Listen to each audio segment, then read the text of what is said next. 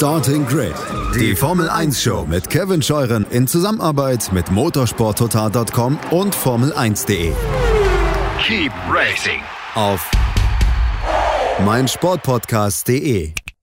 Einen schönen guten Tag und herzlich willkommen zu Starting Grid, eurem Formel 1 Podcast auf meinsportpodcast.de. Mein Name ist Kevin Scheuren und äh, es ist wieder soweit. Das Zoom-Format steht an, kurz und knapp auf den Punkt gebracht, was in der Formel 1 los ist. Heute natürlich alles rund um den ersten Trainingstag in Bahrain. Die Formel 1-Saison 2021 geht los. An meiner Seite natürlich der Chefredakteur von Motorsport, total.com, formel1.de und de.motorsport.com, Christian Nimmervoll. Hallo Christian. Hallo Kevin. Wir haben natürlich auf den Portalen motorsporttotal.com und Formel1.de die Trainingsberichte gelesen, den Live-Ticker gelesen.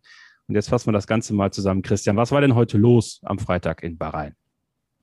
Wir haben nicht zu viel versprochen, Kevin. Es sieht tatsächlich aus, als würde es dieses Jahr richtig, richtig spannend werden. Erstens mal, es steht kein Mercedes ganz vorne. Das hat am Freitag noch nicht viel zu bedeuten. Aber tatsächlich hat sich so ein bisschen bestätigt die Favoritenrolle von Max Verstappen und Red Bull. Er ist in 1,30,8. Das ist, wenn ich es richtig im Kopf habe, ungefähr zwei Sekunden langsamer im Übrigen als die Vorjahreszeit, die ja gegen Ende des Jahres war. Das auch ganz interessant vielleicht. Ähm, und damit war er um 0,235 äh, Sekunden schneller als Lewis Hamilton. Dazwischen noch Lando Norris. Ähm, und vor allem, es waren acht Autos, also acht verschiedene Fabrikate tatsächlich innerhalb von einer Sekunde.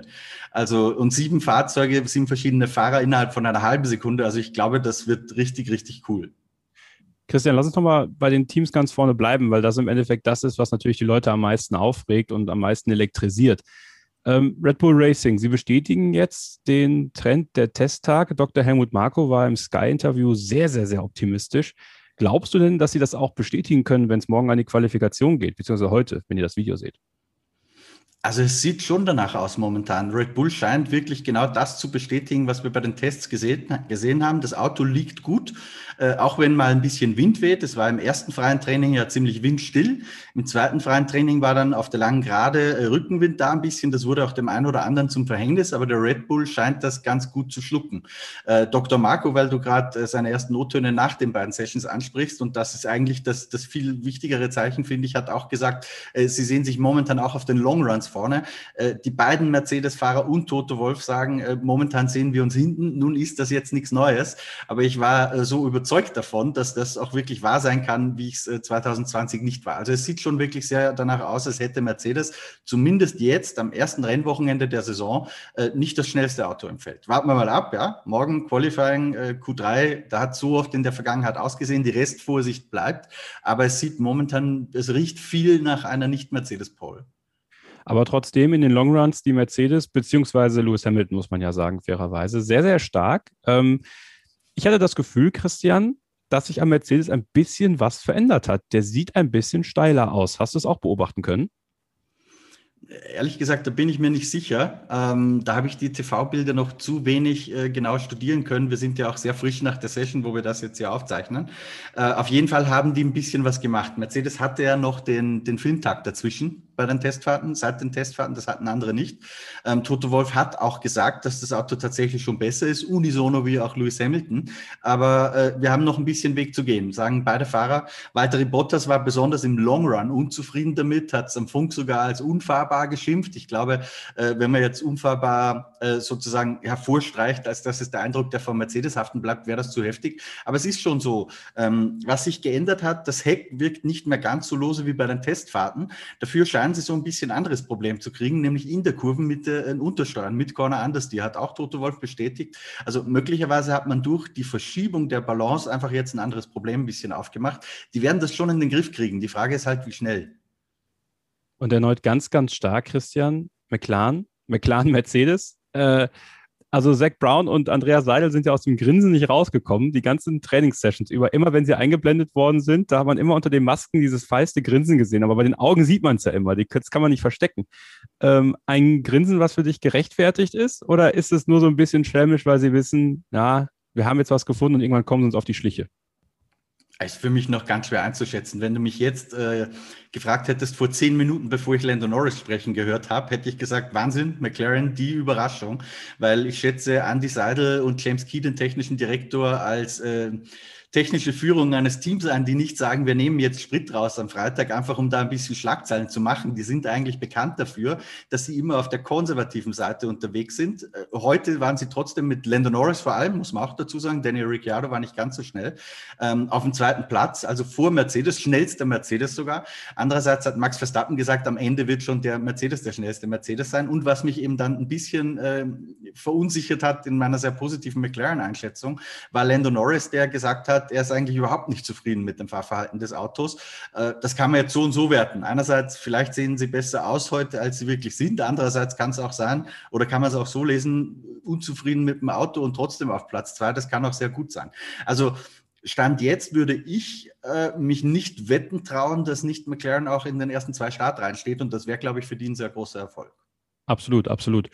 Ähm, ebenso überraschend obwohl, für mich persönlich ja nicht, wenn ihr unser äh, Zoom-Video, unser Tippvideo gesehen habt. Äh, ich habe es ja recht stark getippt und sie haben in den Longruns zumindest gezeigt, dass äh, sie irgendwas gefunden haben, Christian. Es geht um Ferrari. Äh, für mich die dritte Kraft in den Longruns. Ähm, zumindest sagen das auch viele, viele Experten. Ähm, eine Überraschung, deiner Meinung nach? Also für mich schon überraschend. Ich kann es auch noch schwer einschätzen. Irgendwie traue ich dem Braten noch nicht bei Ferrari. Ob das jetzt wirklich die, die ganze Wahrheit ist, wenn man aufs äh, Zeitenklassement der schnellsten Zeiten schaut, also nicht jetzt der Longruns, dann haben wir Sainz auf Platz 4 und Leclerc auf Platz 12. Äh, Leclerc fehlen 0,8 Sekunden, Sainz 0,3. Äh, ich weiß nicht, ob du vielleicht gesehen hast, ob bei Leclerc irgendwie ein Fehler drin war, der mir vielleicht entgangen ist, aber das ist auch ein bisschen überraschend könnte ein Zeichen dafür sein, dass man vielleicht zwei unterschiedliche Dinge ausprobiert hat, weil wir dürfen eins nicht vergessen. Freitagstraining ist ähm, dieses Jahr anders. Also wir haben nur noch zwei Stunden statt drei. Es gibt nach wie vor zwei Sessions, aber die sind jeweils um eine halbe Stunde verkürzt. Und das heißt, die Programme sind sehr gestrafft. Von daher würde es mich nicht wundern, wenn einige Teams vielleicht versuchen, mit dem einen Auto das eine zu tun, mit dem anderen Auto das andere. Nur äh, eine halbe Sekunde ist natürlich nicht der Unterschied äh, zwischen Qualifying Trim und Renntrim. Ja? Von daher äh, sieht das besser aus, als wir Ferrari äh, das zugetraut hätten. Ob das schon die ganze Wahrheit ist, warten wir mal ab ich bin dann nach wie vor skeptisch. Ich habe sie nicht so positiv auf dem Zettel wie du, Kevin. Ich weiß, ich weiß. Das ist ja auch im Saisonverlauf. Es ist das erste Rennen, das erste Rennwochenende. Vielleicht ist es auch nur ein Strohfeuer, wenn es wirklich was Positives ist. Das ist ja das, ist ja das Schöne. Wir werden es erst morgen wirklich wissen. Ja, also jetzt natürlich verdichten sich so die Trends langsam ein bisschen, weil man schon ungefähr weiß, auch historisch so, McLaren ist nie konservativ gefahren. Aber es sagt uns natürlich auch keiner, dass nicht McLaren plötzlich am Freitag Tank rausnimmt. Ja, es kann natürlich sein, wir wissen es einfach nicht. Deswegen bleibt die Spannung einfach noch da historisch gesehen übrigens auch Bahrain eine ganz gute Strecke für Ferrari eigentlich. Ne? Da fühlt man sich ja tendenziell eher wohl. Aber mal gucken, ja. was dann am Rest des Wochenendes passiert. Wir werden das natürlich hier beobachten oder auf den Portalen Formel1.de, motorsporttotal.com, äh, natürlich auch im Podcast dann auf meinsportpodcast.de. Ähm, weiter hinten, Christian, ist die Lage schwierig einzuschätzen, wie ich finde. Also ähm, Alpine wir haben es ja ein bisschen angedeutet oder äh, bei uns zumindest im, im, im Saisonvorschau-Podcast vorige Woche. Ähm, wir haben sie beide irgendwo ein Stück weit als Enttäuschung getippt der Saison. Ist natürlich jetzt alles noch sehr früh, ne? Freunde, nicht, nicht irgendwie jetzt überbewerten, aber so dieser erste Freitag, obwohl die Tests so eigentlich relativ okay aussahen, das war jetzt äh, nicht so das, was sie sich vorgestellt haben, glaube ich. Ja, da lasse ich jetzt so ein bisschen den Ultra-Experten raushängen, dass ich schon immer wusste, habe ich ja von Anfang an gesagt, Alpine ist äh, für mich genau dort, wo sie hingehören. Am Ende dieses äh, ersten Mittelfeldblocks sozusagen ähm, Alonso auf P15, aber man muss natürlich relativieren. Äh, Ocon fehlen, ich schaue gerade auf die Zeitentabelle, 0,8 Sekunden. Alonso fehlt auch weniger als eine Sekunde.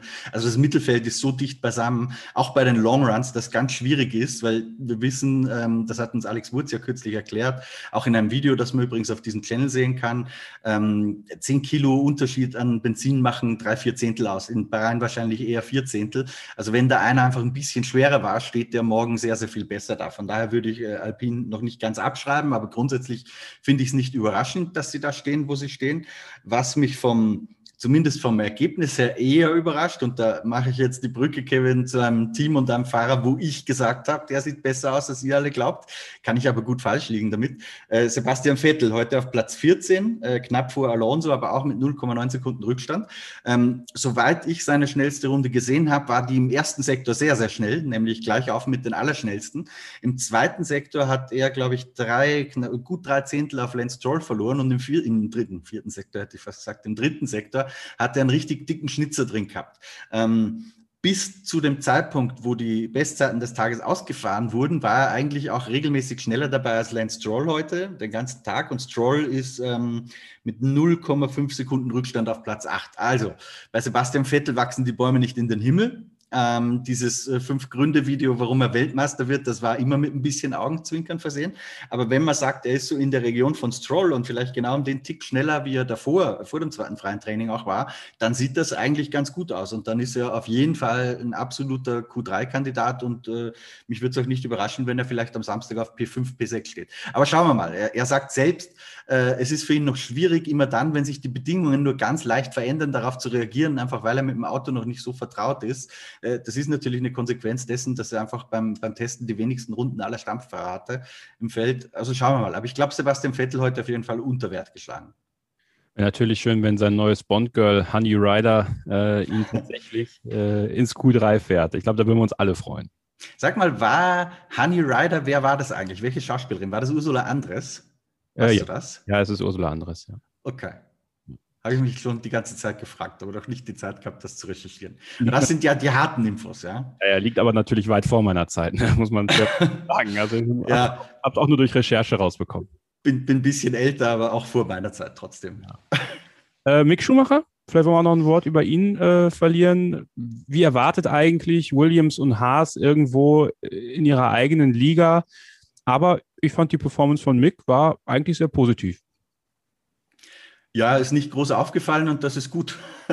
Das, das wäre mein Fazit von Micks ersten Trainingstag als Stammfahrer in der Formel 1. Er, hat, äh, er liegt vor Mazepin.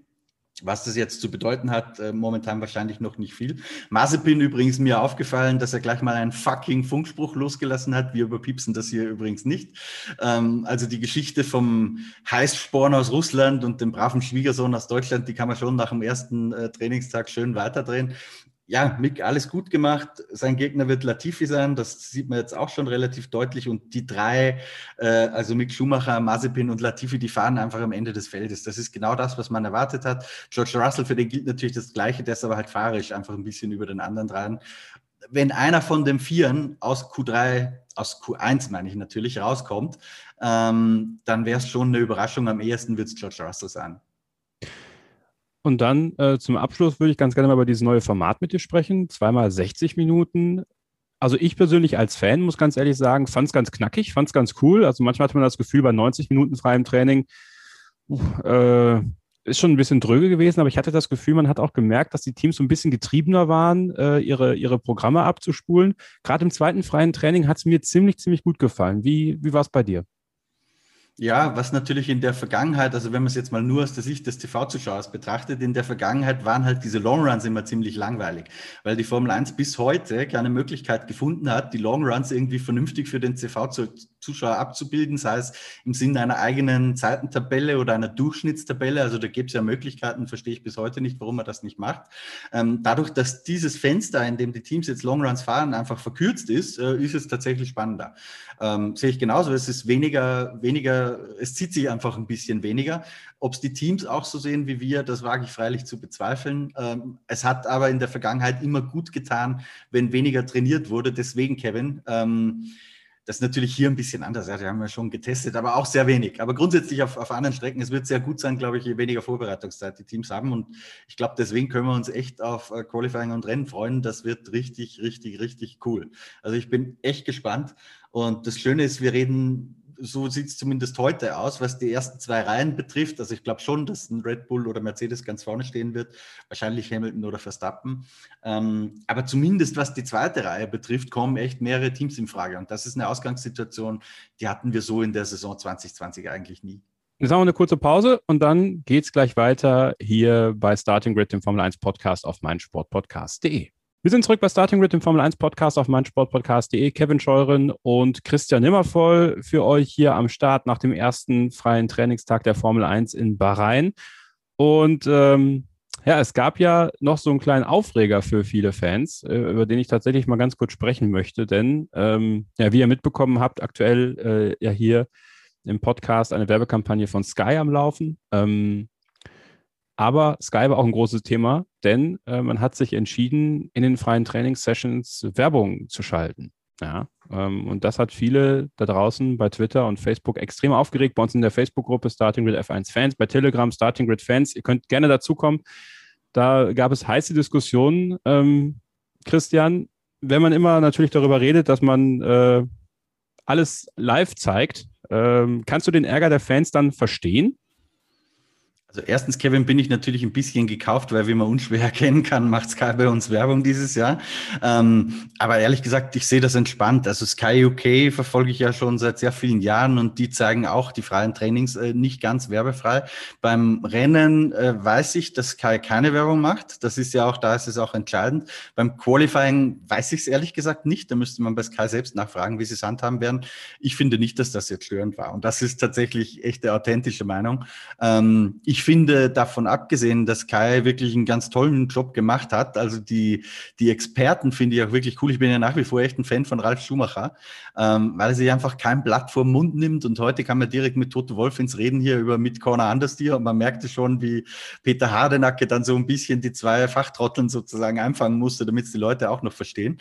Ähm, also ich finde, es macht ganz gut Spaß. Werbung im freien Training, ja, also ich kann es ein bisschen verstehen, wenn man sozusagen äh, jetzt mit dem Versprechen, dass man oder mit, mit der Hoffnung, dass Kai alles werbefrei zeigt, reingegangen ist. Ähm, aber ganz ehrlich, die Werbeblöcke waren auch wahnsinnig kurz. Ich weiß das deswegen, weil ich da teilweise Audios äh, abgetippt habe, also für Interviews, die wir von der Strecke bekommen haben und die waren zwei Minuten lang und hat nicht gereicht in der Werbepause. Ähm, ja, aber wie gesagt, äh, ich, ich bin gekauft, meine Meinung zählt hier nicht. Ja, ich kann den Ärger ähm, einerseits verstehen, muss ich ganz ehrlich sagen. Ich meine, äh, wenn man es nicht gewohnt ist, beziehungsweise wenn man äh, als Neukunde kommt und denkt, äh, es gibt da keine Werbung bei Sky, was man ja bei RTL ganz oft bemängelt hat, dass man dann natürlich direkt in den ersten freien Trainingssessions die Werbung reingedrückt bekommt ist aus Sicht der, der Fans äh, mit Sicherheit ärgerlich und ich kann das auch dann ein Stück weit verstehen.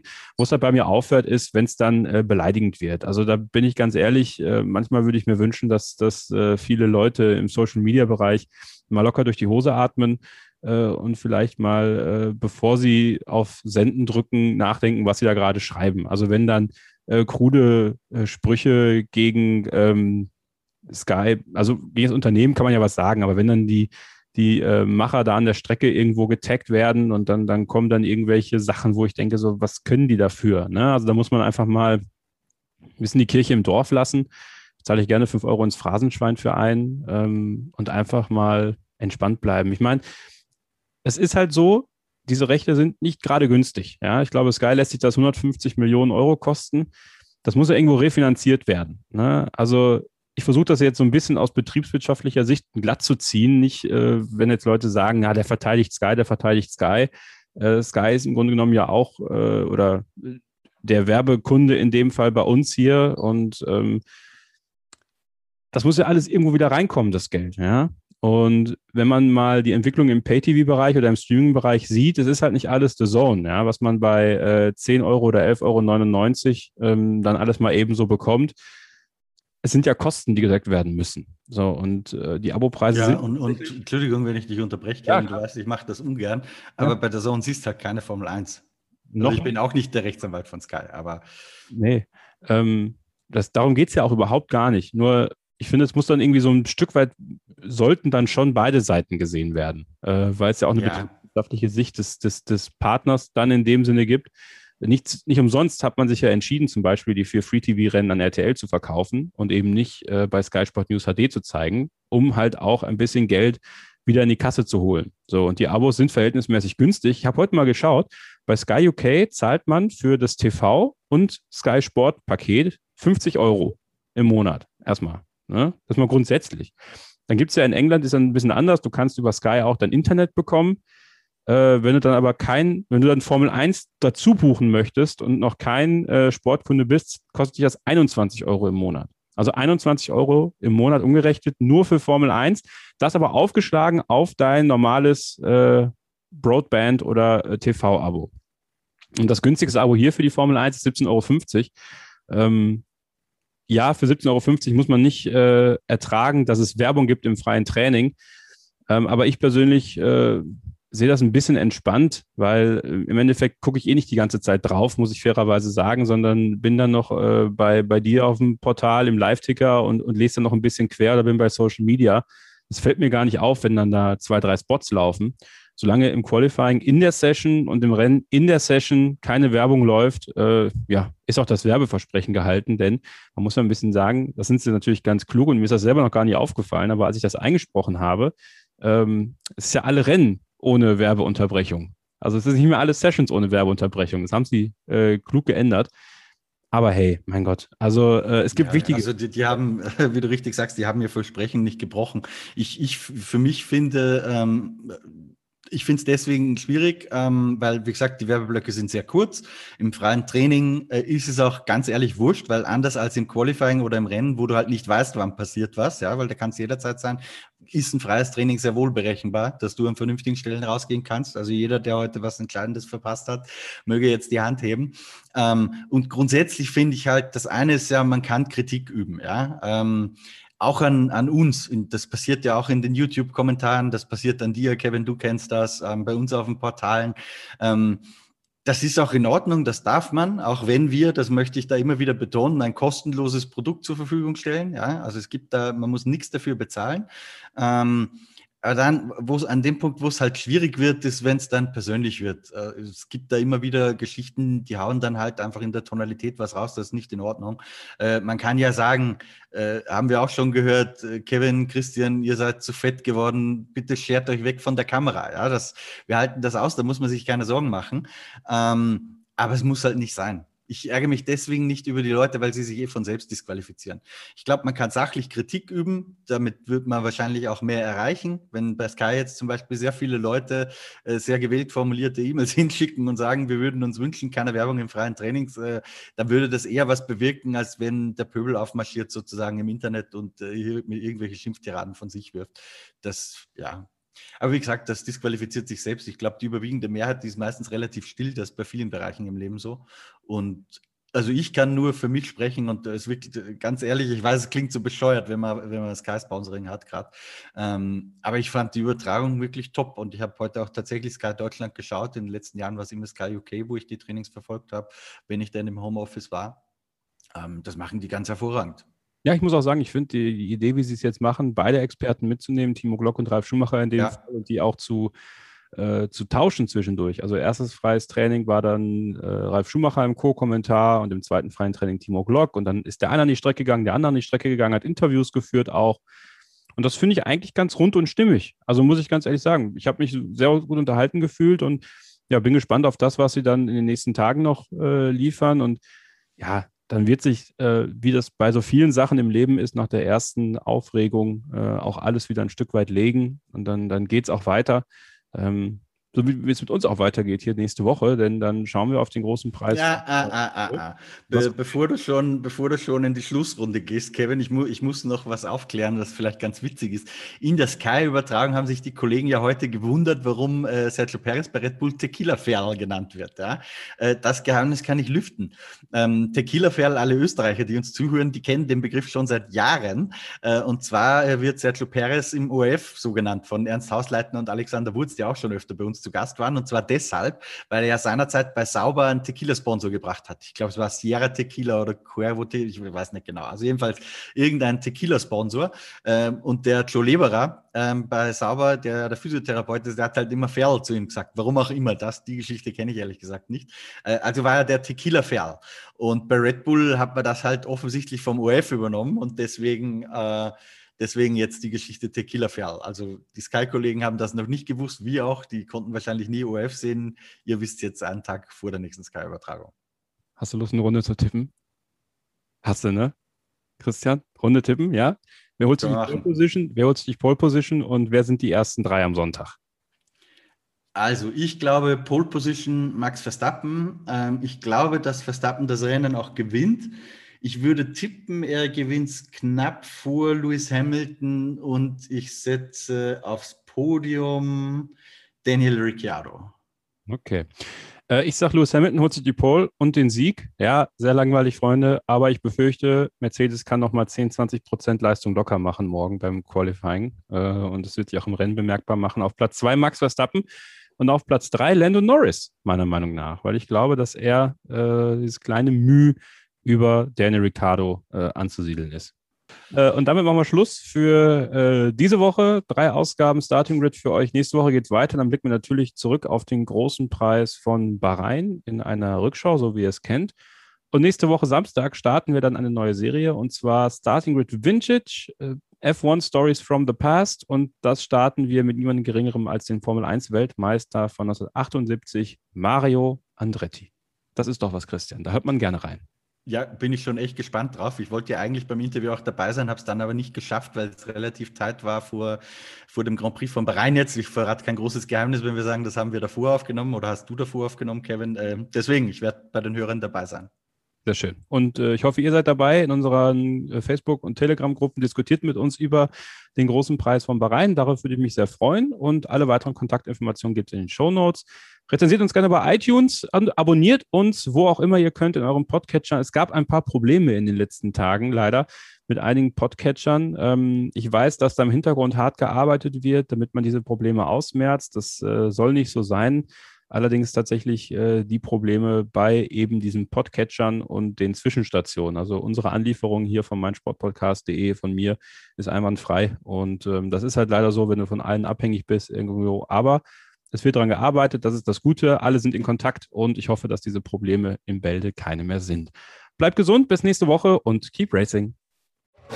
Starting Grid, die Formel 1 Show mit Kevin Scheuren in Zusammenarbeit mit motorsporttotal.com und Formel1.de. Keep racing Auf meinsportpodcast.de.